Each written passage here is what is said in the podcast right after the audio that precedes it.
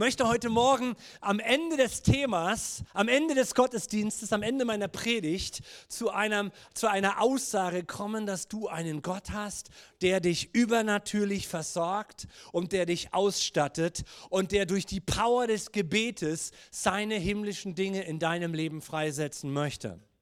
Das ist das Endziel, zu dem ich kommen möchte heute Morgen.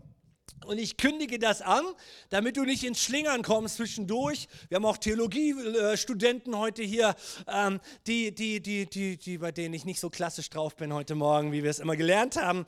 Ähm, ich, wir werden uns zwei Texte angucken heute Morgen und wir wollen überprüfen, ob denn das stimmt, dass wir übernatürlich versorgt sind von einem liebenden Gott aber wir werden auch sehen, dass das, was von Gott kommt, nicht automatisch in unserem Leben sich, sich, sich sichtbar macht, sondern dass es freigesetzt werden muss durch Gebet. Jetzt könnte ich Amen sagen, weil das ist der Inhalt meiner Predigt. Wir gehen einmal, wir steigen mal ein in eine Aussage von Matthäus über Jesus, die er gemacht hat bei der Bergpredigt. Und wir fangen mit Matthäus Kapitel 5 an und lesen mal den, die Verse 13 bis 16. Ich glaube, die sind auch angegeben für Pastoren heute in Deutschland. In den Kirchen zu predigen ist ein super Wort, was ihr schon millionenfach gehört habt. Jesus sagt, ihr seid das Salz der Erde. Wenn aber das Salz der Erde fade geworden ist, Mensch, womit soll gesalzen werden? Es taugt nichts mehr, nicht mal mehr für eine Suppe. Es taugt nichts mehr, als hinausgeworfen und von den Menschen zertreten zu werden. Ihr seid das Licht der Welt. Eine Stadt, die oben auf einem Berg liegt, kann nicht verborgen sein. Man zündet auch nicht eine Lampe an und stellt sie unter eine Dose, sondern auf das Lampengestell, damit sie allen leuchtet, die im Haus sind. So soll euer Licht leuchten vor den Menschen, damit sie eure guten Werke sehen und euren Vater, der in den Himmeln ist, verherrlichen. So soll euer Licht leuchten, sagt Jesus. Soll. Und wir verstehen das für unser Leben, ja, dass es nicht einfach ist, dass das Licht in unserem Leben leuchtet. Ich bringe mal einen neuen Gedanken, wir gehen mal von dem direkten Text weg. Wir alle wissen, was passiert, wenn es in einem Land zu neuen Wahlen kommt. Politische Wahlen. Regierungen müssen neu gewählt werden. Parteien treten an und sagen, wir haben the best way. Wir haben den besten Weg. Wir alle wissen, wenn plötzlich eine Partei aus der Opposition an die Macht kommt. Wir alle haben das durch können uns die Welt gucken, können wieder in Niger reinschauen, können es aber auch in Deutschland bei den letzten Wahlen festmachen.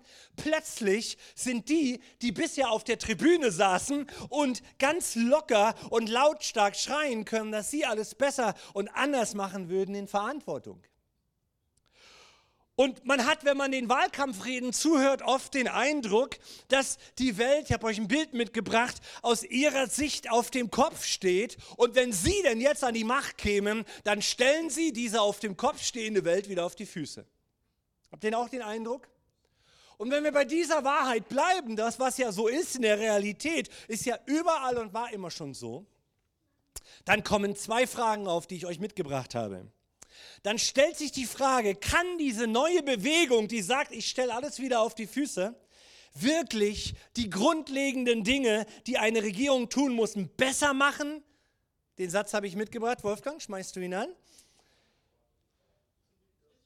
Oh, der, mein, der, der Bildschirm ist aus. Ah, okay.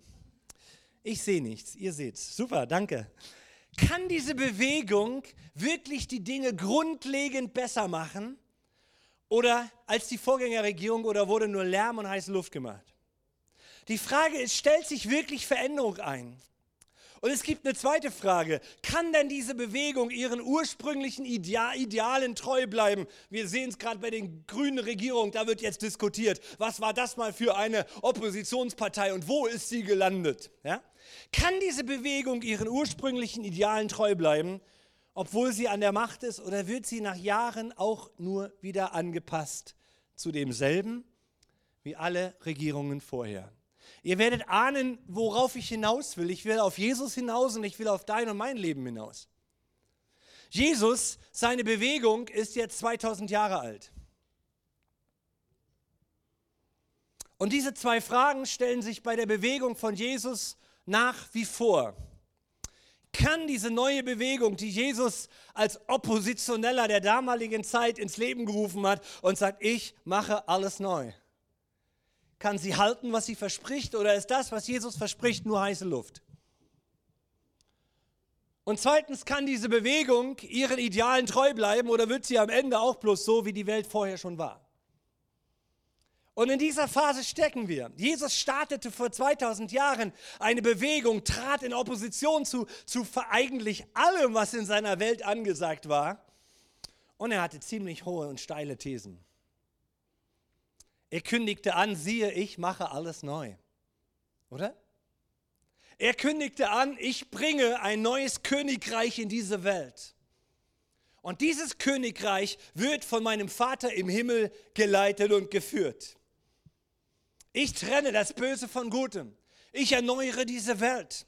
Jesus sprach davor, von ein echtes Königreich zu bauen, nur nicht ein Reich wie dieser Welt, aber ein echtes Reich der Himmel. Alles schon im Alten Testament vorhergesagt. Er sagt, ich bin der neue Oppositionelle. Ich bin der neue künftige König. Das haben schon viele gesagt. Und er zog es durch und er ging ans Kreuz und es kam anders als gedacht. Und er stand von den Toten auf und er lebt. Amen, er lebt immer noch. Du kannst mit ihm reden, du kannst ihn testen, er ist immer noch da. Und dann sagt er nicht nur, dass ich ein Königreich bauen werde, sondern dieses und dieses mit, auch mit Israel zu tun hat und mit seiner Gemeinde oder mit seinem Leib oder Tempel, sondern er sagt, ich habe neue Menschen und ich mache neue Menschen und ich verändere sie und ich werde der König dieser neuen Menschen. Und Jesus, seine Thesen sind klar. Er sagt, komm her zu mir alle, die ihr mühselig und beladen seid. Ich will euch erquicken. Das verspricht Jesus. Siehe, ich mache alles neu. Und es würde im Herzen von Menschen beginnen. Und es würde ein Prozess sichtbar werden im Leben von Menschen, die auf ihre Vergangenheit zurückgucken und sagen, ich bin nicht mehr der ich früher mal war. Ich folge Jesus nach. Jesus sagt, ich komme als Retter in dein Leben, als Befreier. Ich gebe meine Kraft. Dieser Satz, ich gebe euch, ist auch so eine These von Jesus. Und dann hat sie fast kein Ende, wenn wir den Satz zu Ende machen wollen. Ich gebe euch neue Kraft, Heiligen Geist, Glauben, Weisheit, Liebe, Ewigkeit ins Herz, Freude. Ich gebe euch, hey, ich mache etwas Neues. Wir befinden uns ja hier im Kapitel, im Matthäus Kapitel 5, mitten schon in der, in der Bergpredigt. Und sehr viele von euch wissen, wie die Bergpredigt beginnt, oder? Mit den sogenannten Seligpreisungen. Selig sind die, glücklich sind die. Damit startet Jesus. Er sagt, glücklich sind die Armen im Geist, denn ihnen gehört das Himmelreich. Oder glücklich sind die Trauernden, denn sie werden getröstet werden. Starke These eines Retters. Er sagt, die Sanftmütigen werden die Erde besitzen. Oder die, die nach Gerechtigkeit hungern und dürsten und sagen, Gott, wann wird Gerechtigkeit mir zuteil? Die werden satt werden. Die Barmherzigen, denen wird Barmherzigkeit widerfahren. Aber Jesus sagt das nicht als eine zeitlose Weisheit und Wahrheit für die allgemeine Welt die wir bloß alle tun sollten und dann wird diese Welt besser. Jesus war kein Weltverbesserer, er war der Welterretter. Da legen wir nämlich völlig falsch und da lege auch Jesus völlig falsch. Denn wenn wir richtig hingucken in unsere Welt, Trauernde bleiben oft ungetröstet in dieser Welt. Oder? Sanftmütige dieser Erde sterben oft ohne Erben dieser Welt. Menschen, die ehrlich nach Gerechtigkeit hungern, nehmen diese unerfüllte Sehnsucht oft mit ins Grab. Nein, hier geht es um die neue Welt mit Jesus als König, um die neue Welt mit Jesus als König, der durch den Heiligen Geist jetzt schon in mir lebt. Und ich weiß, dass du auch weißt, dass wir das wissen, dass wir das selber nicht hinkriegen. Das ist unsere Erfahrung. Wir, das ist die Tatsache. Wir alle wünschen uns das, aber wir sind sicher, dass wir es selber nicht hinkriegen und auch nicht müssen. Jesus will uns auf dieser Reise durch diese Welt darauf hinweisen, dass sein Reich in uns angebrochen ist. Sonst würde da nicht stehen, so soll euer Licht auch leuchten. Sonst würde da einfach stehen, so leuchtet ja euer Licht, alles gut. Nein, Jesus sagt hier, ihr seid das Salz der Erde, ihr seid das Licht der Welt.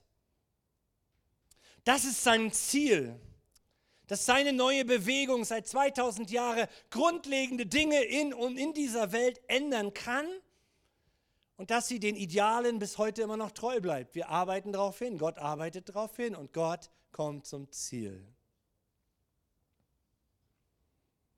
Jesus hat uns hineingeboren in sein Reich. Und wir können gar nichts dafür, weil wir hineingeboren wurden. Du kannst nichts dafür, dass Jesus zu dir spricht und sagt, du bist das Licht der Welt. Du kannst nichts dafür, außer du hast Jesus seine Hand gereicht, dass er sagt, leb in mir. Du kannst nichts dafür, dass Jesus sagt, du bist das Salz dieser Erde. Leuchte.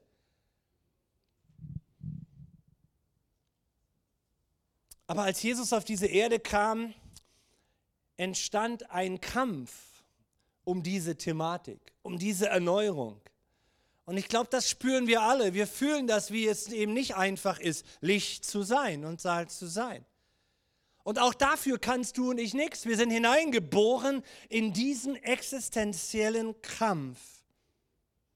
Gott stellt seinen Plan der Schöpfung wieder auf die Füße und es kommt nicht anders zustande, als dass wir diesen Kampf akzeptieren. Und es, er tut es in mir und in dir.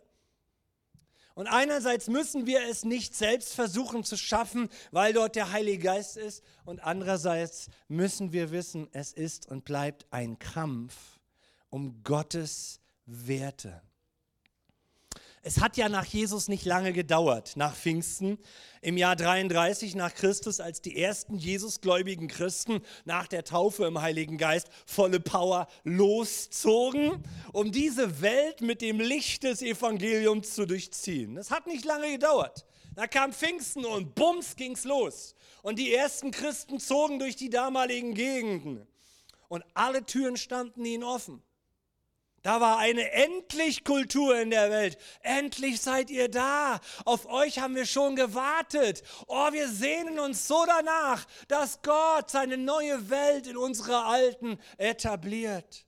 Auf eure Botschaft und auf euren heiligen Lebensstil haben wir endlich gewartet. Super, dass ihr Christen uns endlich leuchtet. Und alle hießen die ersten Christen willkommen. Vom jüdischen Nachbarn um die Ecke beim Bäcker bis zum römischen Metzger und bis zum Kaiser. Alle waren sie begeistert über das Licht, was endlich in ihre Dunkelheit scheint. War das so? Ihr alle wisst, nein. Warum? Und ein Apostel Paulus entdeckte an seiner eigenen Person, als er noch Jesus gar nicht gläubig war, den Hass, der sich entwickeln kann gegen die, die an ihren Jesus glaubten, die doch einfach nur Licht und Salz sein wollten. Und er hatte eine kriminelle Energie in sich, die es ihm möglich machte, bis nach Syrien, nach Damaskus zu gehen und die kleinen jungen Kirchenpflanzen zu entrümpeln. Und er nahm den Tod von Menschen in Kauf, die jetzt behaupteten, das Licht scheint in mir. Jesus will doch nur das Gute. Und dann begegnete Jesus ihm selber von den Toren Damaskus, direkt auf dem Weg zur nächsten Exekution von neu entstandenen Gemeinden und Christen. Jesus begegnet diesem Paulus und er ruft ihn in seine Nachfolge ihm nachzufolgen, zu werden wie er, wie auch dich und wie auch mich und wie Millionen von anderen Menschen in diesen Tagen. Und er hat uns gerufen, seine Kinder zu sein. Und er hat uns nicht gesagt, deswegen predige ich das heute Morgen, dass sein Kind zu sein bedeutet, dass er uns gerufen hat in einen geistlichen Kampf. Du bist jetzt Salz und Licht, Paulus. Und lass dieses Licht jetzt leuchten mit deinen guten Werken. Und Paulus merkte ganz schnell, ich kann es nicht von mir selber. Ich muss das auch gar nicht und ich muss auch gar nicht aus mir heraus versuchen, etwas zu tun, sondern wenn ich dem Geist Gottes Raum gebe, wenn ich dem Heiligen Geist Raum gebe, der kontinuierlich am Werk ist, dann baut er in mir und durch mich das Reich Gottes in dieser Welt. So, das ist der erste Fakt, den er begriffen hat. Wenn ich ihm Raum gebe, wenn ich dem Heiligen Geist Raum gebe, und deswegen schreibt er dann auch in seinen Briefen, werdet voll Geistes. Oder lasst euch erfüllen. Oder hey, sucht die Kraft von oben, die von oben auf euer Leben kommen will. Jakobus, der Bruder von Jesus, schreibt, die Weisheit von oben kommt in unser Leben. Gott will uns füllen. Die Kraft Gottes vom Himmel will mir helfen. Aber es ist ein Kampf, in dem wir stecken. Und das Licht geht nicht automatisch an in deinem Leben, sondern du musst die Waffen, die Gott uns gegeben hat, anwenden damit wir brennen und leuchten. Es ist ein Kampf, in dem wir stecken, für den wir nichts können, außer du hast dich für Jesus entschieden.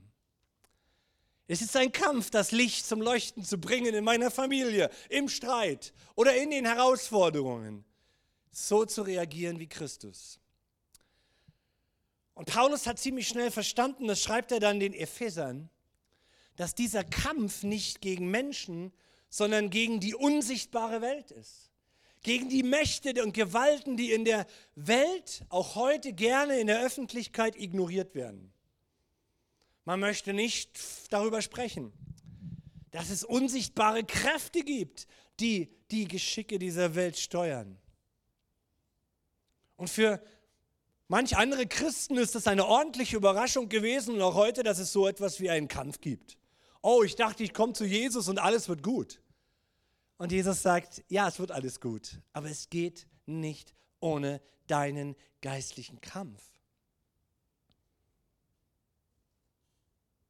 Und Jesus sagt, ihr empfindet manchmal euer Leben als schwierig. Oder wir empfinden auch unseren Glauben manchmal zu leben schwierig, zu vergeben, zu beten. Aber ist das denn Kampf? Und Paulus sagt, ja, es ist Kampf. Es ist ein Kampf, die Waffe von Gebet, zu benutzen, damit mein Licht brennt, damit ich Salz bin. Und so schreibt Paulus den Ephesern etwas über die Waffenrüstung Gottes. Im Epheser Kapitel 6 können wir das lesen. Er nimmt da diesen römischen Soldaten und dann macht er dort Beispiele und er erklärt dann die einzelnen Teile als Bilder für das, was wir anwenden können. Und darüber möchte ich gar nicht sprechen. Ich möchte bei dem Thema bleiben, Licht und Salz und wie kommen wir dahin. Und ich fand passend das Ende dieses, dieser, dieses, dieser Beispielreihe weil er schließt dann im Vers 18 diesen Abschnitt über diese Waffenrüstung, der Helm des Heils, gute Gedanken und Wahrheit und all das Zeugs um das Wort Gottes.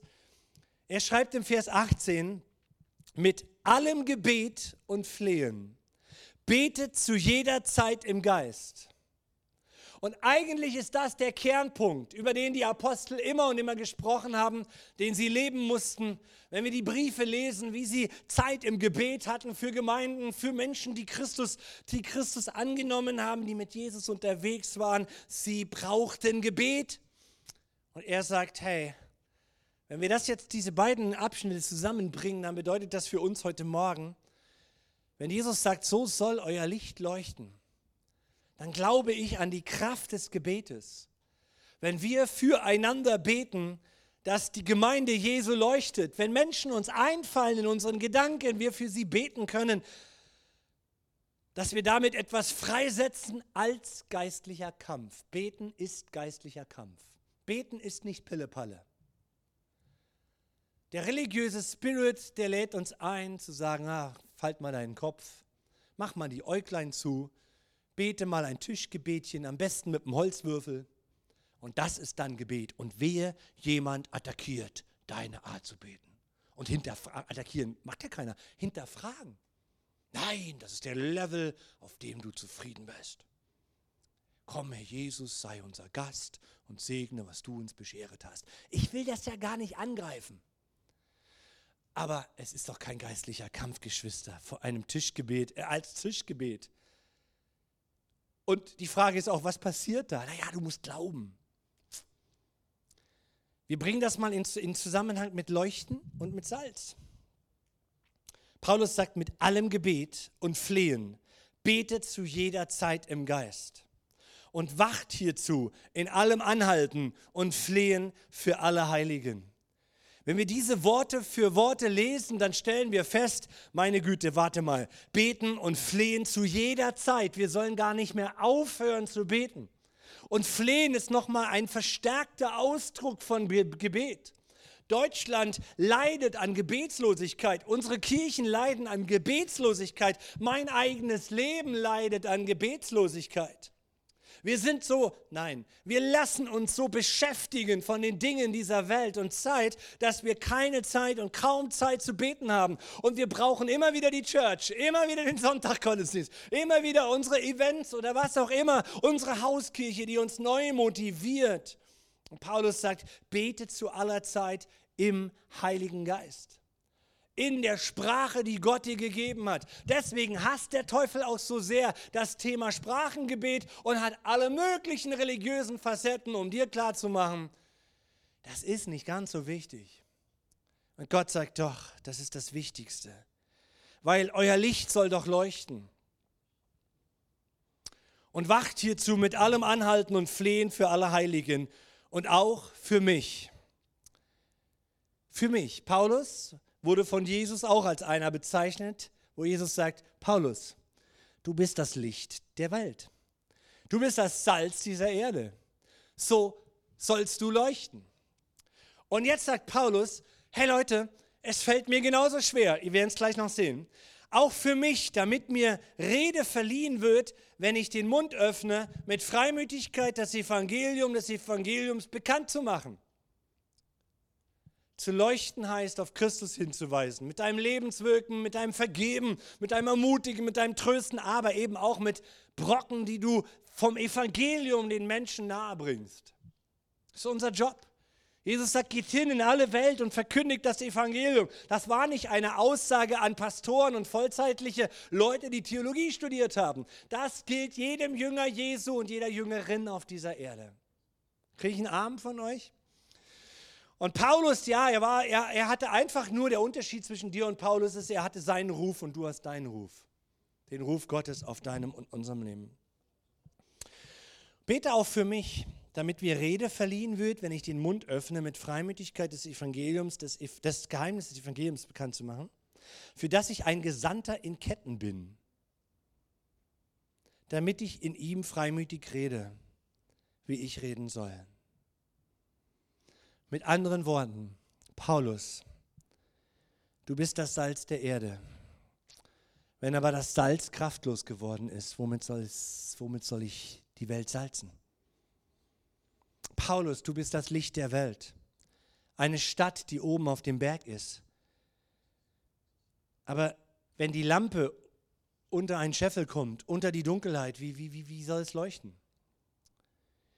Paulus, Vers 16 in Matthäus 5, Paulus, so soll dein Licht leuchten vor den Menschen, damit sie deine guten Werke sehen und unseren Vater im Himmel verherrlichen.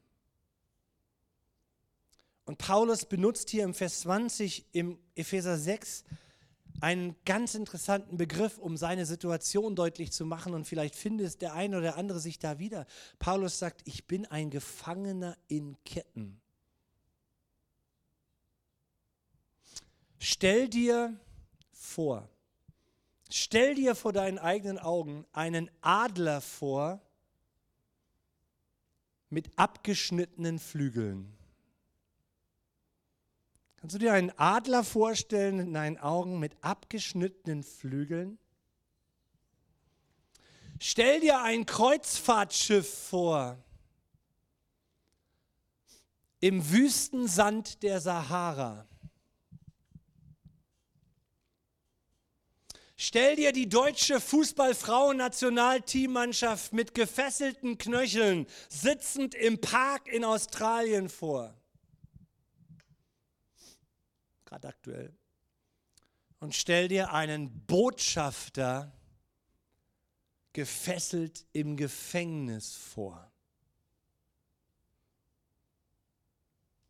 Paulus malt sein Bild so skurril, damit wir verstehen, worum es geht.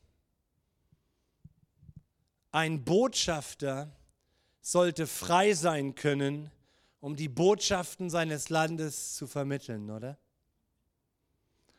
Ein Adler sollte fliegen können oben in der Luft, oder?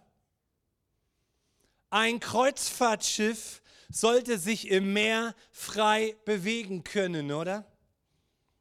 Das deutsche Frauenfußballnationalteam auf den Fußplätzen Australiens sollte spielen können, oder? Und nicht gefesselt in den Kabinen sitzen. Und Christen sollten Salz und Licht sein können in der heutigen Zeit. Das ist für mich heute Morgen ein und dasselbe Thema.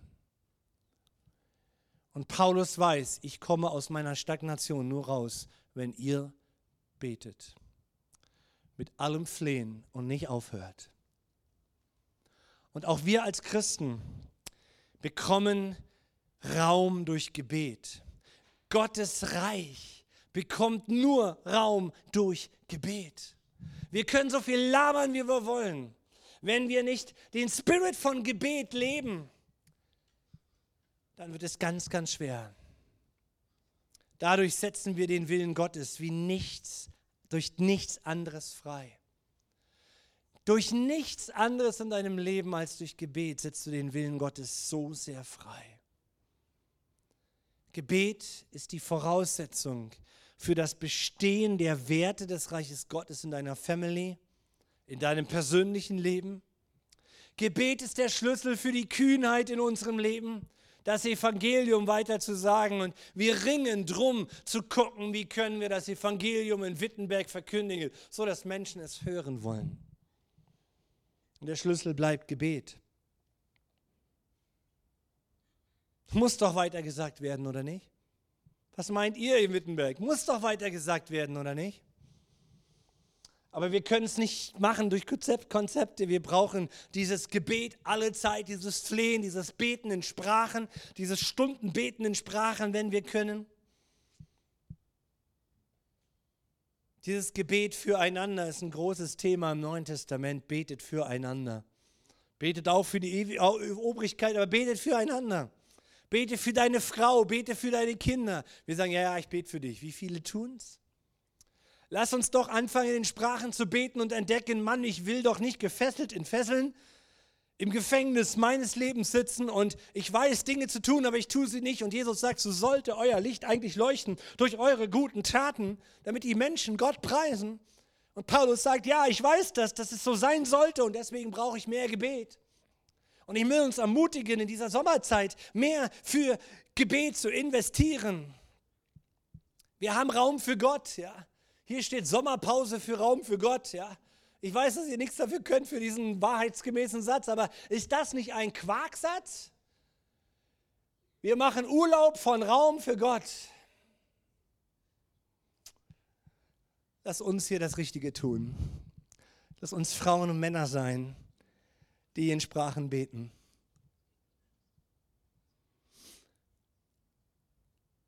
Das Gebet der Gemeinde, damit wir das Richtige im Herbst tun, ist so wichtig.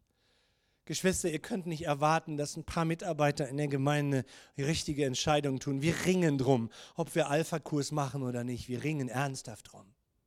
Und es ist nicht einfach so ein Automatismus, ah, wir machen das wieder.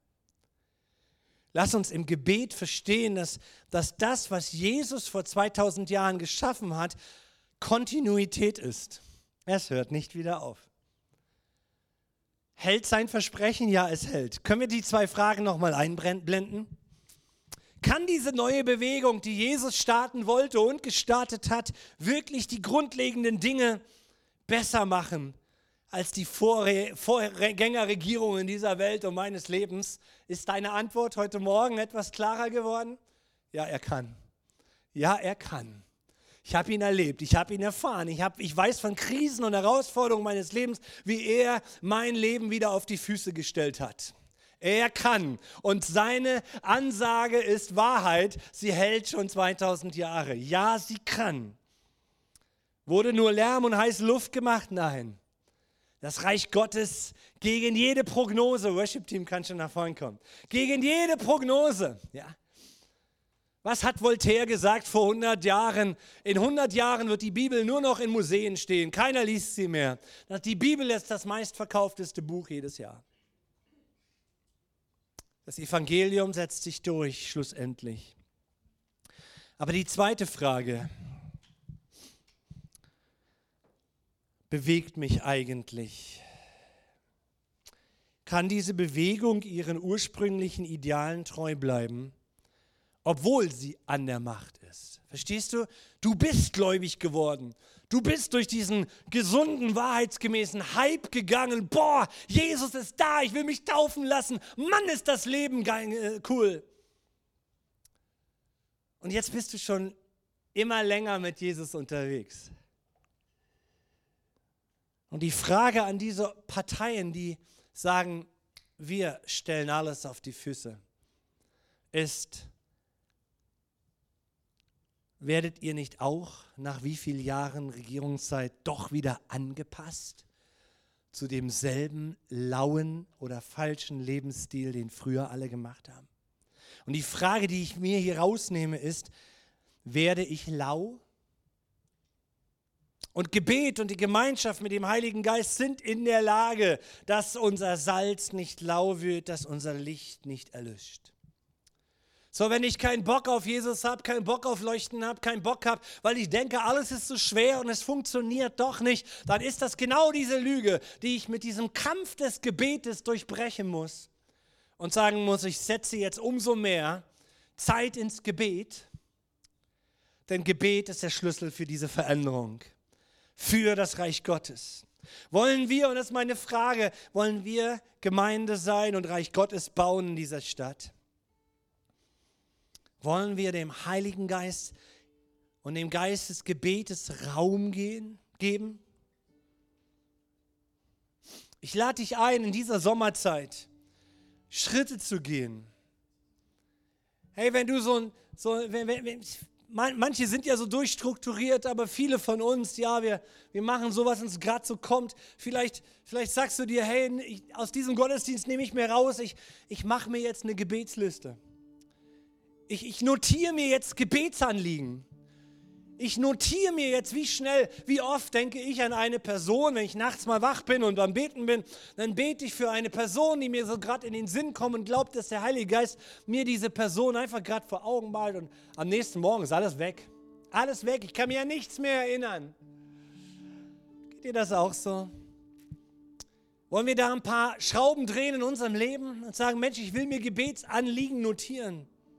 Ich will mir tägliche Zeiten einplanen.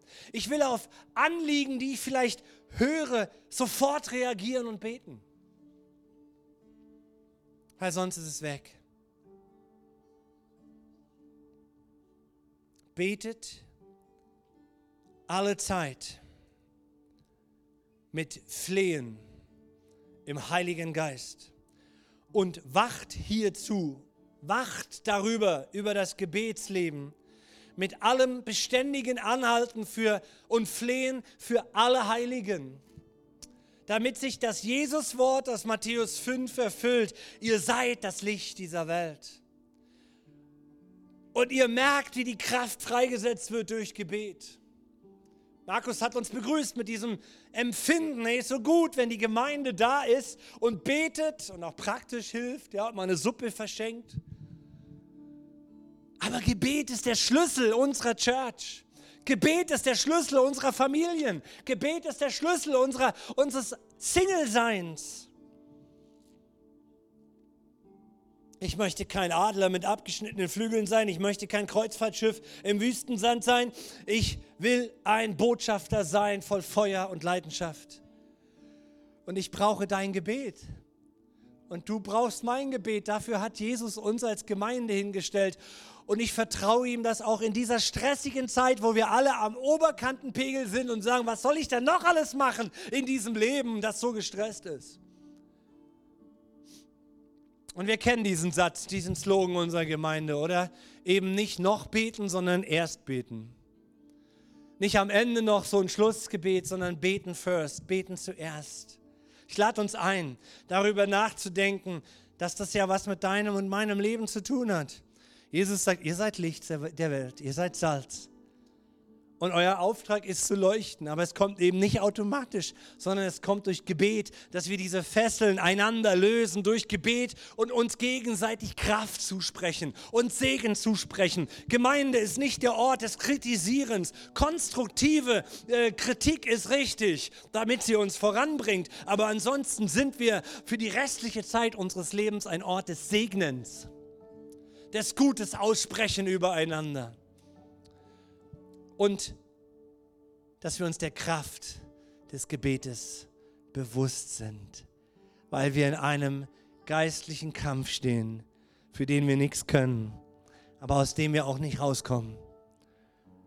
Und ich möchte leuchten in dieser Zeit. Hey, wollen wir zusammen beten und uns dann aufs Abendmahl vorbereiten? Jesus, weil du lebst, leben wir. Weil du da bist, spüren wir dich. Was bist du für ein großartiger Gott, der so etwas über unser Leben denkt? Wir kleine Loser sind das Licht dieser Welt. Wir sind geschaffen, um mit unseren einfachen guten Werken Menschen zu motivieren, dich zu preisen dass sie an unserem Leben sehen, wow, die leben anders, die sind anders unterwegs. Und ich will das auch.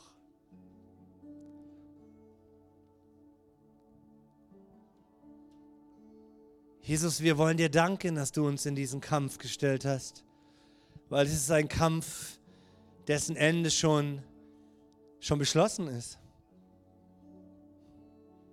Und heute Morgen wollen wir dir wieder neu sagen, wir wollen nicht aufgeben.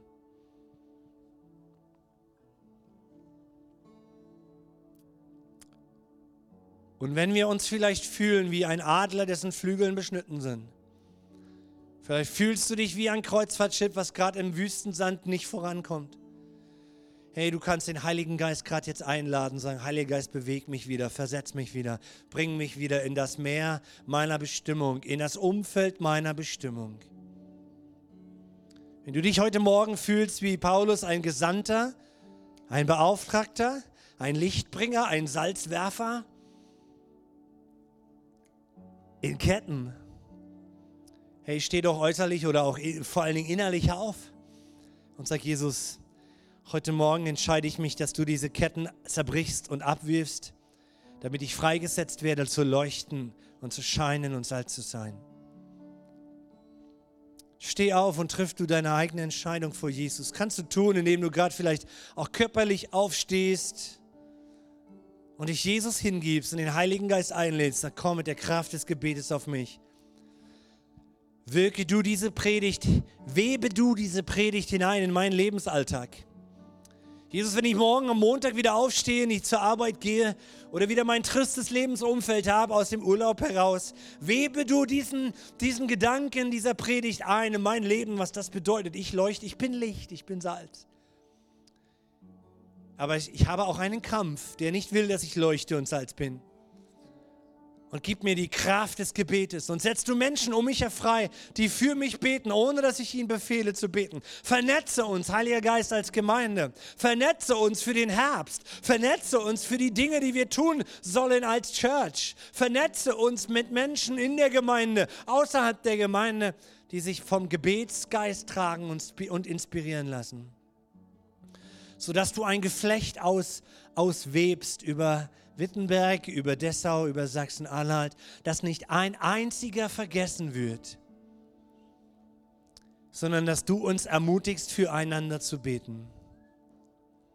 Damit der andere leuchten kann, damit der andere Salz sein kann, wie es dein Plan ist, Jesus.